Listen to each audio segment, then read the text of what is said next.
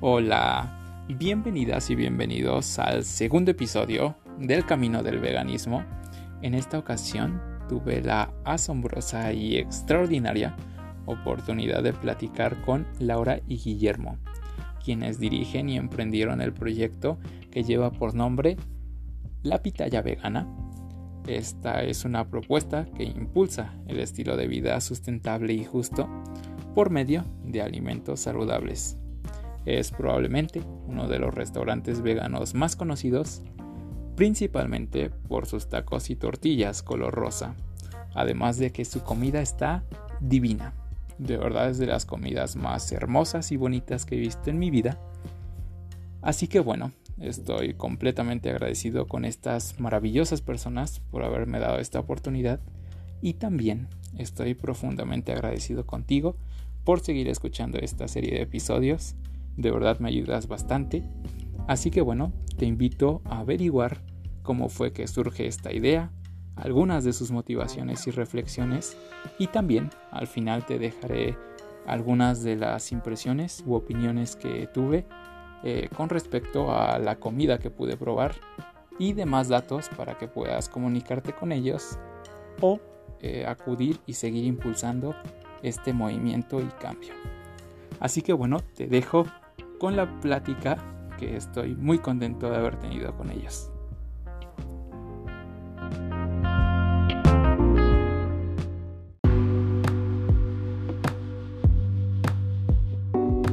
Este, primero que nada, antes de la historia del restaurante y todo, este, quisiera conocer un poco sus motivaciones.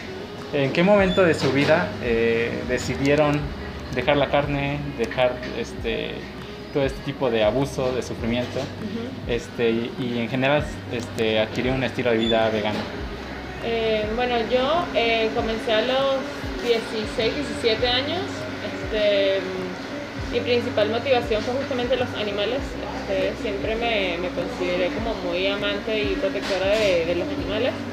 Y gracias a un amigo que conocí que tenía muchos años siendo vegetariano, él me puso frente a la realidad que no puedes, esta, esta consigna tan, tan del movimiento, ¿no? Que es no puedes amar a unos y comer a otros, ¿no?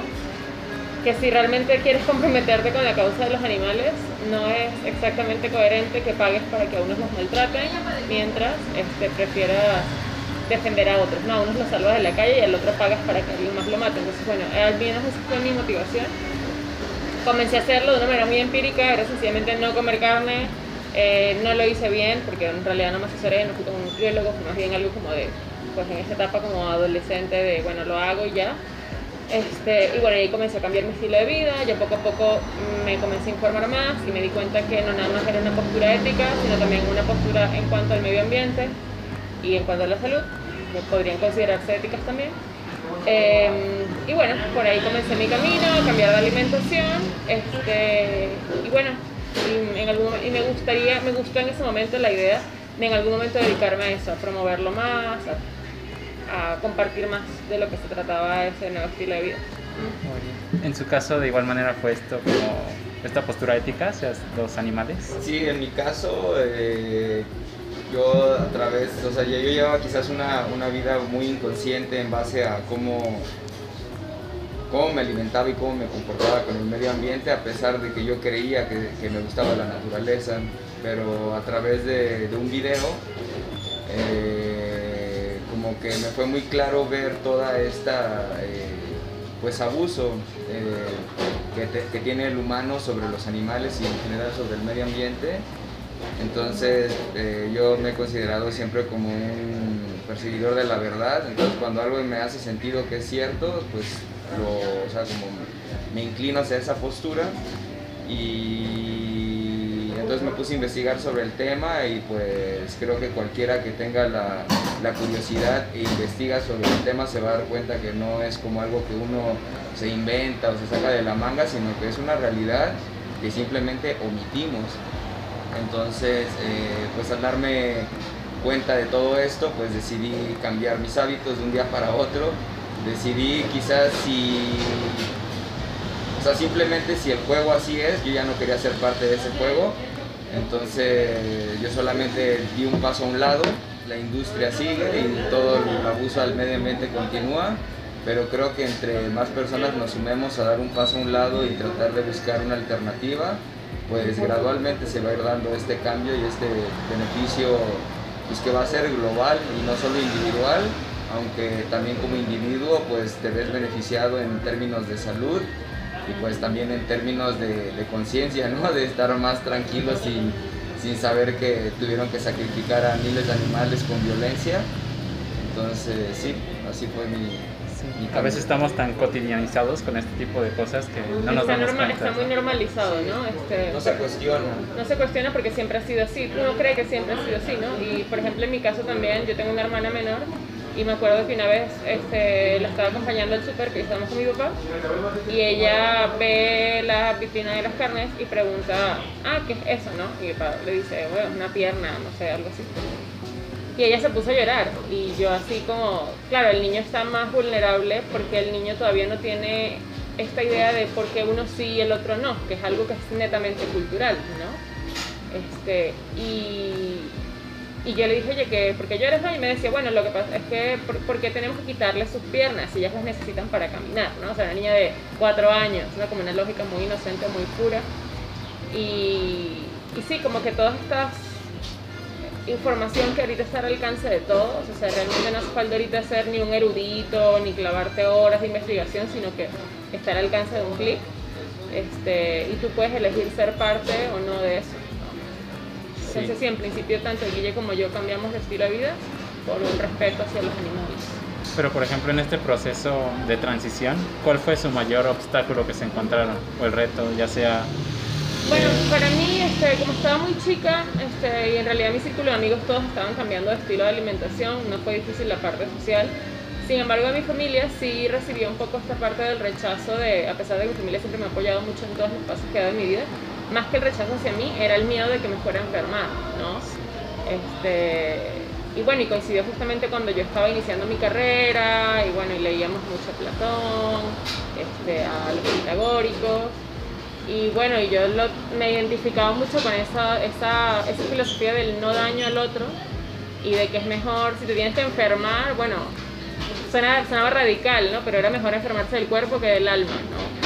Que pagar para que asesinen a otro, prefiero enfermarme yo, ¿no? Y pues ya luego aprendí que al contrario, lejos de enfermarme, iba a estar muchísimo mejor a que como estaba antes, que tenía todos estos productos tan inflamatorios y tan llenos de químicos en mi cuerpo. Ese diría que fue el obstáculo, la parte como de, mi familia preocupándose por eh, mi salud. Por esta mala creencia, ¿no? Que se tiene que a veces... y en su caso, sus... ¿qué le decían su círculo más cercano? Sí, yo creo que ese es como algo que, que generalmente todos van a padecer, o sea, como tu círculo de amigos, tu círculo familiar. Al final, eh, pues es un cambio que se está haciendo gradual en el mundo, o sea, el porcentaje de vegetarianos o veganos a comparación de los que comen de todo, pues sí es muy, muy pequeño, entonces siempre vamos a ser una minoría. Y en base a eso, pues ellos creen que están, pues que están haciendo quizás lo, normal, ¿no? O lo que ellos creen que es correcto. Eh, y al final la familia, pues siempre, y los amigos te tienen cariño y se preocupan por ti, entonces desde su percepción eh, ellos creen que tú vas a empezar a sufrir de alguna deficiencia o que te, no sé, que te, va a ir mal, pues. Y, lo curioso es que con el paso de los años, muchos de esos amigos que, o familiares que te decían que qué loco, que por qué intentabas eso, con los años ellos también se van inclinando hacia una alimentación vegetariana o vegana porque por cuestiones de salud o por cuestiones de conciencia y se van dando cuenta que pues, es lo mejor que pueden hacer para sí mismos y para el resto. Entonces, sí, más que nada es como los, grupos de, personas cercanas que tienen a uno que sufren como de una preocupación que con el paso de los años pues se va, se va disolviendo. Sí, y por ejemplo, ¿ustedes cómo se conocen? ¿Cómo surge eh, su historia?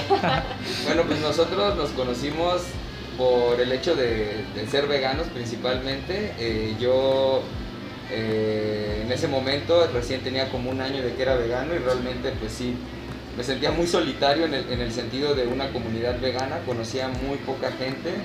Entonces pues siempre era como el extraño, el extraño, el extraño y hasta que conocí a, a, Lau por medio de las redes y ella recién había llegado a México, entonces también como que ella apenas estaba generando su círculo de amigos y nos quedamos de ver para ir a comer justo a un restaurante vegano y comimos demasiado y a partir de ese día como que hicimos clic en, en, la forma de pensar y en la forma como de, de, querer buscar un bienestar y bueno así, así fue como surgió la amistad y a partir de ese día como a las al tercer encuentro que tuvimos ya estábamos planeando iniciar este proyecto que es la pitaya vegana entonces nos conocimos para hacer la pitaya prácticamente. ¿Y por qué la pitaya vegana?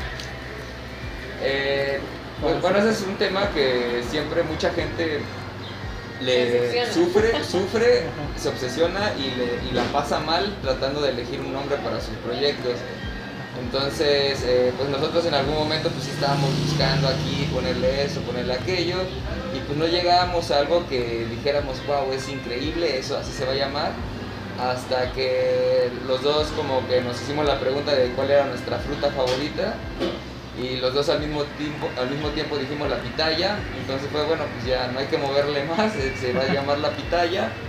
Y en ese momento ni siquiera estábamos haciendo lo que hacemos hoy en día, o sea, el hecho de que ahora muchas cosas de nuestro menú y de nuestro local sean rosadas, pues es una mera coincidencia con el nombre, porque al inicio no vendíamos nada rosa y se llamaba la pitaya móvil porque estábamos en un bocho, entonces nos movíamos por la ciudad vendiendo comida vegana y ya después como nos hicimos fijos, pues ya le quitamos el móvil porque ya, entonces ya nada más se quedó la pitaya. Ya dejó de ser móvil y, sí, esa es la historia del nombre. Entonces si van a emprender no, no se hagan bolas con el nombre, pónganle cualquier cosa y ya. y por ejemplo, este, ¿cómo ha notado este acercamiento de las personas a través de los años? Es decir, a veces con que vean la palabra vegano, como que ya es un sí, ese, es todo un tema. De hecho, nosotros este, en algún momento nos dejamos de, identificar con la palabra vegano, porque justamente cuando te, o sea, cuando te pones a investigar las personas que están representando al movimiento, muchas veces son personas que sientes que no tienen un corazón limpio, sino que más bien están pensando en juzgar al otro, en ver quién está haciendo mejor, no. Así de no, tú eres bueno, si eres vegano, aunque hagas cualquier cosa, aunque seas mala onda, aunque, no sé, seas machista, grosero con tus trabajadores, si eres vegano ya eres bueno. Y si no eres vegano, no importa que seas un agricultor súper chido, este, cultivando maíz orgánico, salvando las variedades del maíz, ya eres malo si no eres vegano. Entonces nosotros como que dejamos de utilizar la palabra vegano. Ya más bien como que la gente nos conoce como la pitaya. Este, y sí, o sea, como que a pesar, preferimos identificarnos con que toda nuestra comida es a base de plantas, más que ponerle la carga eh, de toda la filosofía vegana y todo lo que conlleva, este, sino sencillamente enfocarnos en la alimentación basada en plantas. En cocina no encuentran ningún producto de origen animal, tampoco en nuestro local y ya, ¿no? Este, al comienzo quizás sí había, cada vez siento que la gente está un poco más abierta, este, pero lamentablemente también sigue siendo un tema como un poco de, de, estratos sociales, ¿no? Como que nosotros lo notábamos mucho cuando comenzábamos, que en ciertas colonias este, teníamos más, o sea, mejor recepción que en otras y tenía mucho que ver con eso, ¿no? Entonces, este, siento que también hace falta que toda esta información de lo que es más sano llegue a todo el mundo y que quizás no todo el mundo puede ir a comer un restaurante todos los días, es completamente comprensible, pero sí todos podemos ir haciendo pequeños cambios hacia esta alimentación que no tiene de ninguna manera por qué ser más costosa que la alimentación omnívora. Este, y yo personalmente he notado que cada vez la gente está un poco más abierta, ¿no? O sea, nosotros mucho, la mayoría de nuestros clientes de hecho no se identifican con el veganismo, sino que vienen para acá porque les gusta lo que hacemos y era mucho nuestro objetivo, o sea, no queríamos que, ah, para ser vegano está rico, no, o sea, está rico y punto, se ve bien y punto, es limpio y punto, ¿no? Y no que, bueno, es que dentro de lo vegano, no, o sea, es bueno y ya, independientemente si eres vegano o no, como comas, te va a gustar lo que hacemos, está bien hecho, está hecho con transparencia, con limpieza, con humildad. Este, y cada vez las personas están más abiertas, ¿no? Muchos de nuestros clientes, como te comentaba, no son veganos, y traen mucho a su familia, ¿no? Vienen con los abuelitos, los papás, este, ¿no? Y que al comienzo están un poco renuentes, pero luego prueban algo y les gusta. Y siento que eso ha sido parte también de nuestra labor, enseñarle a la gente de que algo vegano puede estar increíblemente rico, balanceado, en nutrientes, en sabor, en colores, en apariencia. Y es como una reeducación, ¿no? De qué es lo bueno para todos. de que no necesariamente tiene que ver con ensaladas y así. Exactamente, para nada. De hecho, nosotros no vendemos ensalada, no tenemos ni una sola ensalada en nuestro menú. Deberíamos, pero no la tenemos. Sí. Sí, por ejemplo, este, surgió una idea de tipo mezcla de ambas este, culturas, por así decirlo, de su país. No, en verdad mucho de la pitaya, este, o sea, si, si, bien ya mientras nosotros hemos crecido más, nos hemos ido siendo más organizados y como que hacemos más estrategias y planes para, pues, para poder seguir creciendo, al comienzo fue todo muy espontáneo y nosotros como que fluimos mucho, ¿no? Entonces, eh, lo primero que vendíamos en la calle no eran tacos, eran wraps, eh, salados y dulces, así de fruta, con yogur, o sea, era, todo muy rico, muy saludable también y diferente. Eh, y ya luego cuando tuvimos la opción de tener un pequeño local decidimos comenzar con los tacos. Eh, la tortilla rosa fue un accidente, pero siempre tuvimos claro que queríamos hacer la tortilla mona y que fuera una buena tortilla. Este, entonces sí, como que hemos ido fluyendo y luego cada sabor de tacos, al comienzo la mamá de Guille, que es una gran cocinera, nos asesora muchísimo sobre salsas básicas y ella nos entregaba, oye mira, yo haría un pibil así, ¿no? Y ya pues nosotros con esa receta le hacíamos modificaciones, ajustes para que quedara que a nosotros nos gustara y así, ¿no? Y se fue creando como una fusión. Em, yo no podría decir como que hay una fusión como de... Esa es principalmente comida mexicana adaptada a la dieta basada en plantas, pero tampoco comida mexicana tradicional. O sea, usamos muchas mezclas, eh, muchos colores, no, muchas cosas que nada más vas a encontrar acá. Entonces tampoco podríamos decir que es una comida especialmente eh, venezolana o mexicana de algún país. El formato quizás sea muy mexicano porque bueno, es el taco, la tortilla, la enchilada, la frijolada, pero como tal lo que hacemos es muy diferente. Sí, y en, por ejemplo en su país, este, sí ya se nota más este movimiento del veganismo. Muchísimo, muchísimo. De hecho yo eh, cuando vine por acá hace ya seis años, eh, allá era, yo sentía que ya estaba muchísimo más adelante todo el tema del movimiento vegano, porque también en Venezuela, a pesar de la terrible crisis política y social que atravesamos, siempre ha habido una cultura muy fuerte de como de lo saludable, del verse bien, que está relacionado, ¿no? Puede no estarlo, pero debería estarlo. Y entonces allá estaba muy en boga desde hace 12 años, 13 años, todo lo de sin gluten, vegano, libre de conservadores, lo crudo, lo orgánico, o sea, como que se habla mucho de eso. Y de hecho yo cuando llegué acá yo traje una marca de quesos veganos, que era lo con lo que yo, o sea, era mi fuente de ingreso allá, tenía una marca de quesos veganos y acá notaba que no era tan valorado, no tanto por ser vegano, sino porque uno de los plus era que no tuviera gluten o que no tuviera soya o que no tuviera conservadores. Y yo noté que acá, al menos en los lugares a los que me dirigí para vender los quesos, no se valoraba mucho eso, como que si era vegano ya, ¿no? Dame lo que sea. Y eso fue parte de lo que experimentamos Guille y yo y por lo que nos dejamos identificar un poco con lo del veganismo, porque íbamos a los bazares o a los eventos y en realidad la comida vegana que se está ofreciendo no le hace bien a nadie, no nada más a ti, al planeta no le hace bien, a los animales tampoco les hace bien, es como que se desvirtúa, ¿no? Que con tal de que no tenga carne, pues te puedes comer un pedazo de plástico por el cual se esté destruyendo el Amazonas y todo el ecosistema y no te importa porque total no es carne. Entonces, como que Guille y yo ahí también marcamos un poco nuestra línea y dijimos, no, o sea, nosotros no queremos solo no carne, que queremos que sea sano, que sea fresco, que sea local, que sea de temporada, que sea hermoso. Este, y también esa cultura ha cambiado, no sé, que cada vez la gente sí busca más la comida real. Este, y también siento que de alguna, de alguna manera la pandemia como que incidió en eso, ¿no? Como que la gente comienza a atender un poquito más su salud y, se lo, y nos lo comenzamos a tomar más en serio. Sí, a veces existe este impedimento como que de, de, nuestro ritmo de vida, no nos detenemos a pensar lo que hay detrás de todo claro, eso. Claro, porque es más rápido, es más fácil y no por culpar al otro, porque es que en realidad el ritmo de vida no te deja muchos espacios para cuestionarte lo que estás haciendo en tu ritmo de vida, ¿no? Es como te levantas, te arreglas de volada, sales dos horas de transporte, llegas, trabajas 8 o 9 horas, dos horas de transporte de regreso, llegas a casa cansado, te comes un pan si acaso y te duermes, o sea, no hay mucha área para eso, ¿no? Sin embargo, siento que como sociedad tenemos el compromiso de encontrar las áreas para hacernos mejores Este, y, y sí, es como, como algo de, de, cada quien que debería ser más general, pero bueno, por ahora sigue siendo como una conquista muy, como muy personal. ¿no? Sí, por ejemplo, ahorita me mencionaba que lo más característico son sus tacos color rosa.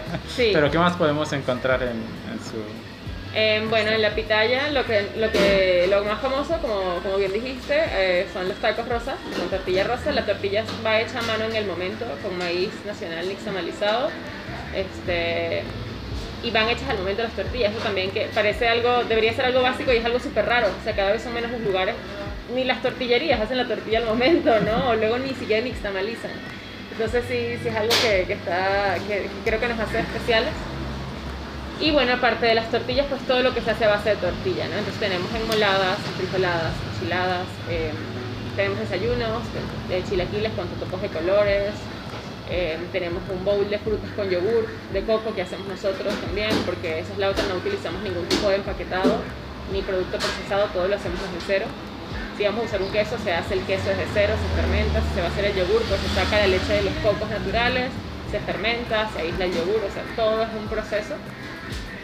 Eh, y bueno, también tenemos helados a base de, unos de la India, tenemos natillas de chocolate, o sea, en realidad tenemos un menú no es tan extenso, pero tenemos entradas, platos fuertes, bebidas calientes, frías y postres, todo hecho desde cero por nosotros. ¿Y hasta dónde les gustaría que llegara su, su restaurante?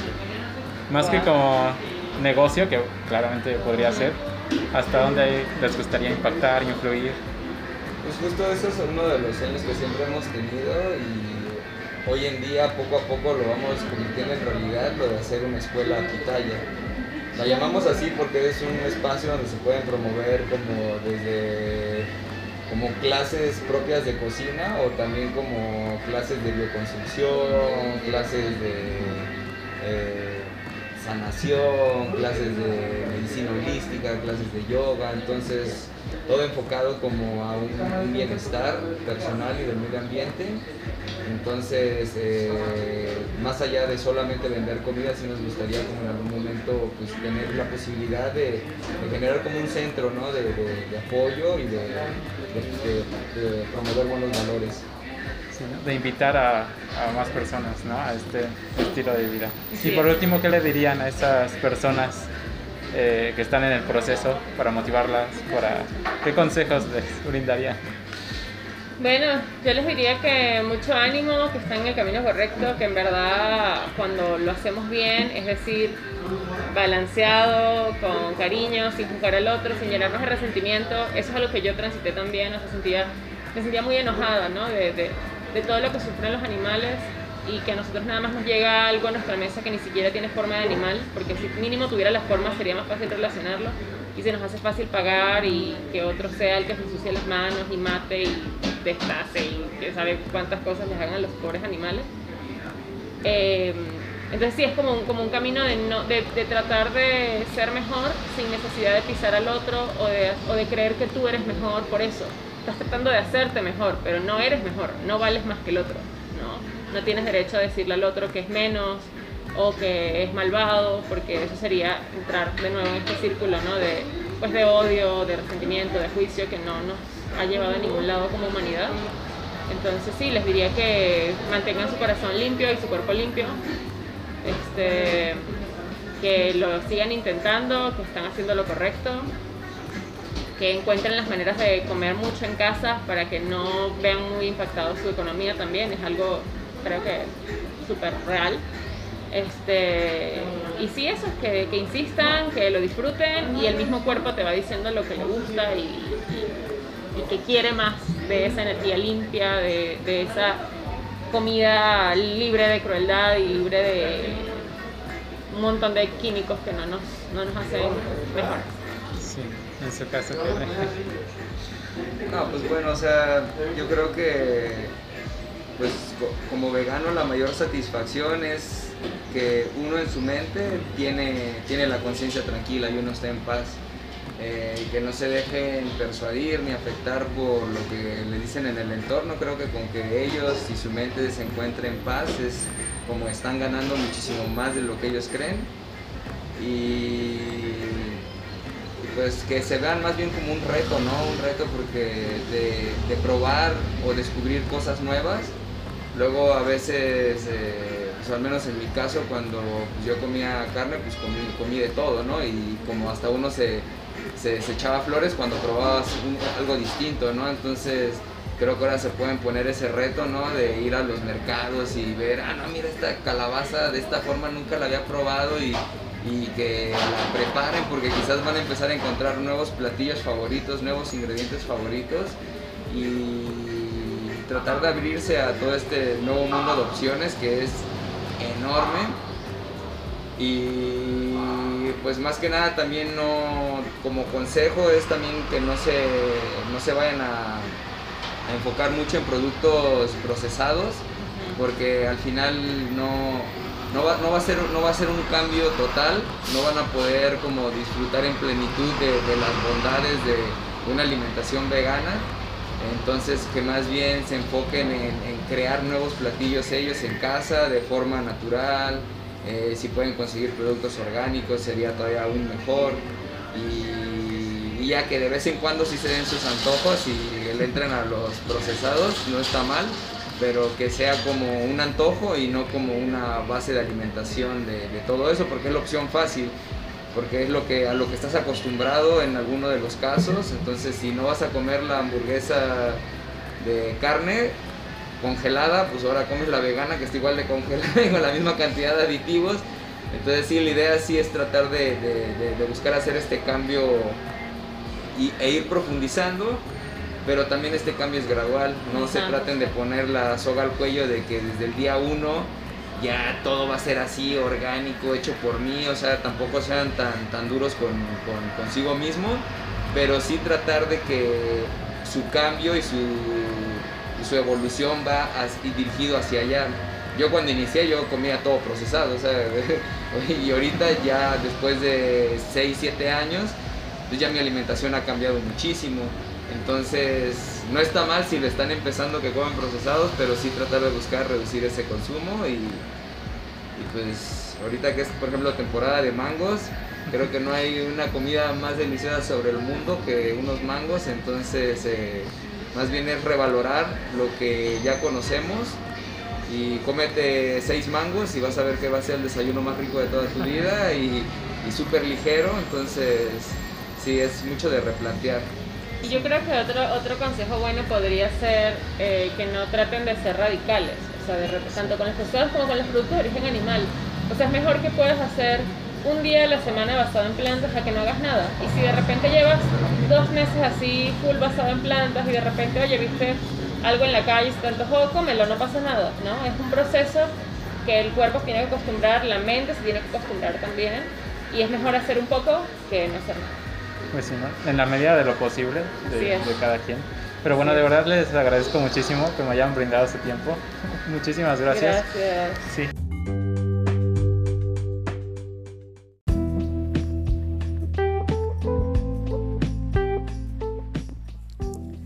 De verdad es que fue un gusto y un placer haber podido platicar con Laura y con Guillermo, con estas bellas personas. Eh, y pues bueno, como lo señalan en el episodio, en la entrevista, la pitaya vegana es una opción más que nos brinda alimentos que cuidan a los animales, que los respetan, pero que también cuidan al ambiente y que también cuidan nuestra salud. Porque, em, pues ciertamente la mayoría, si no es que todos sus platillos son equilibrados. Y pues como lo hemos este, analizado y como en otras ocasiones lo abordaremos, pues si un alimento vegano, pues no quiere decir que sea igual a saludable, ¿no? Em, pero por, bueno, principalmente por, por el exceso de calorías que podrían llegar a tener em, y todo esto, grasas. Em, pero eh, ciertamente la, la, pitaya vegana maneja una gran variedad y, y alimentos súper saludables y súper frescos eh, y súper bonitos. Como ya les mencioné, créanme que todos sus platillos están extremadamente detallados, parecen obras de arte.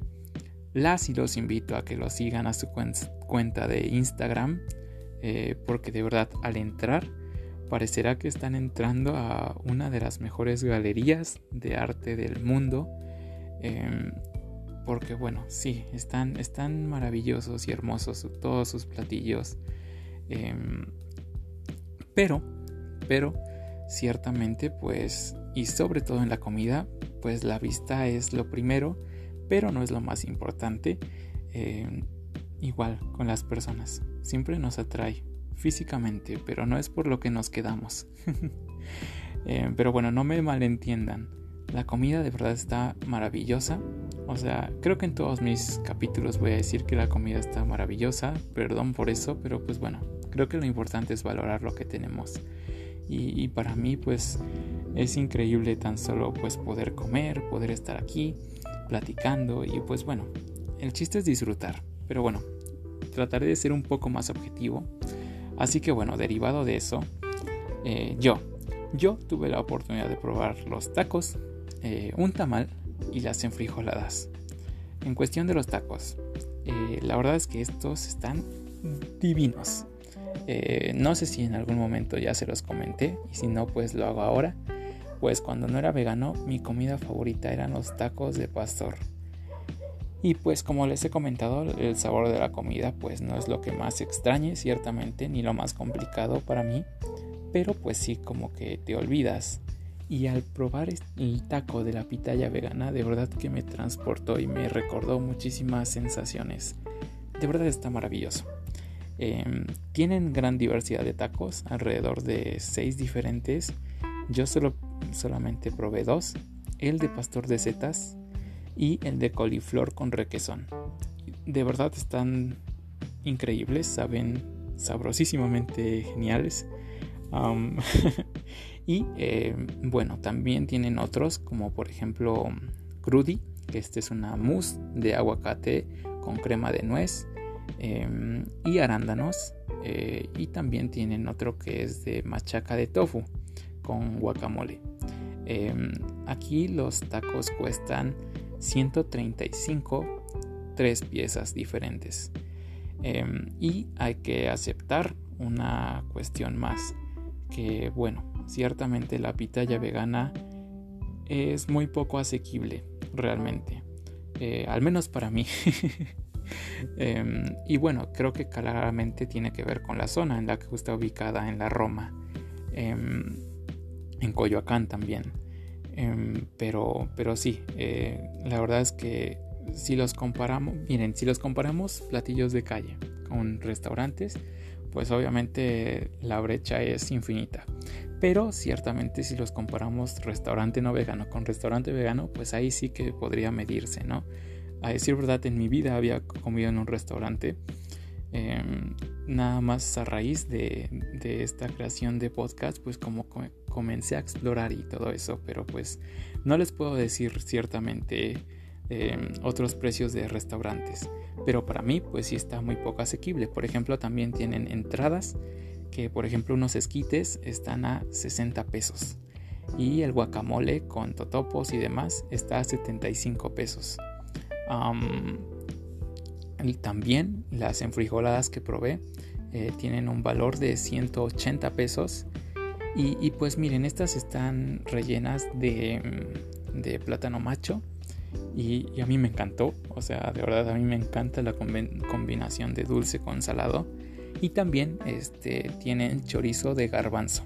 Que eso le da un gran toque. Y, y como les digo, pues está maravillosa. Pero pues ciertamente unas enfrijoladas pues pues al menos yo las puedo hacer desde mi casita, ¿no? y, pues a esto quiero, quiero decir con esto de que están sabrosas, pero tampoco es algo con lo que te vayas a quedar para toda tu vida, como si los tacos. O sea, los tacos yo creo que en ningún otro lugar puedes probar unos tacos igual. Em, las enfrijoladas están ricas, pero pues tampoco es como que digas, wow, me muero. también el tamal pues está... Eh, está rico, pero pues en general casi no me gustan los tamales. y sobre todo los salados. y por otro lado también tienen eh, mole mixteco, que este por ejemplo tiene un valor de 230 pesos, em, que está hecho en metate con tortillas rosas. Bueno, todos sus productos están hechos con tortillas rosas hechas al instante. Y, eso pues le da un gran valor. Em, y, bueno, el mole.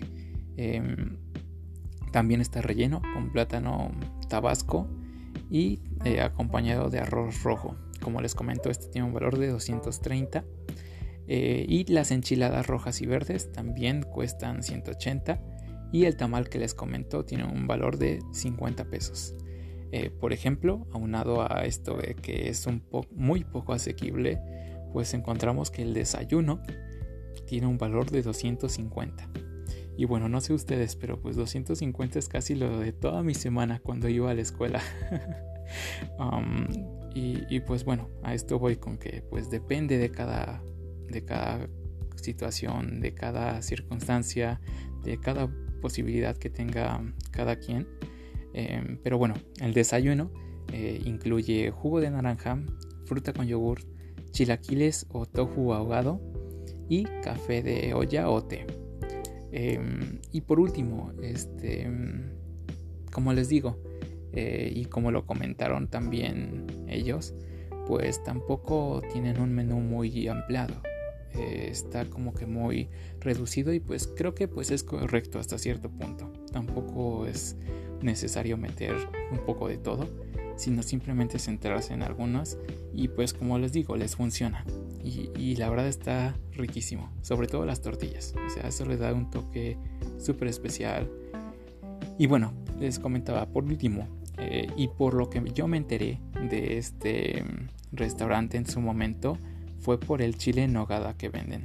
Supongo que, únicamente es de temporada, agosto-septiembre, pero este tiene un valor de 280 pesos.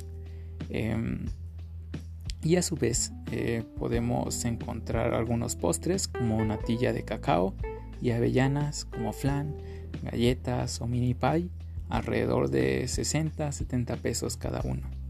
Em, a su vez, podemos llevarnos productos a nuestra casa em, como requesón de coco, que tiene un valor de 150. También nos podemos llevar pasta de mole mixteco o queso de nuez de la India a 100 pesos. Y también el chorizo de garbanzo. Eh, y pues bueno, todo el menú lo dejaré fijado en, en mis historias de Instagram o también en su Facebook lo pueden consultar completo o en su página de en su página web como la pitaya vegana. Eh, así que bueno, ¿dónde se encuentran? Eh, están ubicados en dos sucursales. La primera que yo visité es la de la Roma, en la calle Querétaro 90, en la colonia Roma Norte, en la alcaldía Cuauhtémoc. Em, tienen dos números de contacto.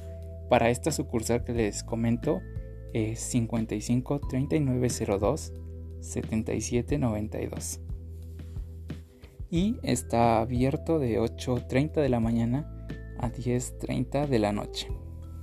Por otro lado, eh, tienen una sucursal en Coyoacán, que esta está en Miguel Ángel de Quevedo, 353, eh, en el mercado Roma Coyoacán. Dentro del mercado eh, están ubicados en el segundo piso, en el local 39 esto en la delegación Coyoacán. Y el número de contacto en este caso es 55 21 20 56 14 por, su parte este abre de 11 de 30 de la mañana a 6.30 de la tarde. Y pues bueno se me olvidaba comentarles eh, en una parte del episodio mencionan que mm, están con un proyecto que se llama la escuela Pitaya. Y eh, con todo esto de la pandemia pues se ha parado un poco, pero por ejemplo en su, en su página web estaban ofertando el taller de yogurt eh, online a 400 pesos. Y, pues bueno, eh, como les comento pues es más una propuesta que apenas se está impulsando y que de verdad les recomiendo bastante. Si se pueden dar la oportunidad de darse una vuelta, pues créanme que no, no se van a arrepentir. Em, por último, pues em, creo que sería todo.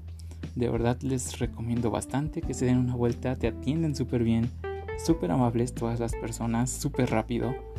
Em, y sobre todo es eso, el que se genera un ambiente súper súper agradable, sobre todo por em, porque eh, en ocasiones hay espectáculos, ahorita con todo esto de la pandemia pues se ha reducido un poco, pero aún así no han parado y pues realmente puedes darte la vuelta y, créeme que no te vas a arrepentir. Eh, la convivencia se siente súper genial y, de verdad son platillos hechos con gran amor y súper detallados y cariño y, y de verdad te los recomiendo bastante. Así que bueno, llegamos al final. Te recomiendo nuevamente seguirlos en sus redes sociales. Em, yo igual dejaré ahí fijado en mis historias de Instagram toda la información. Y pues bueno, llegamos al final del capítulo 2 del camino del veganismo.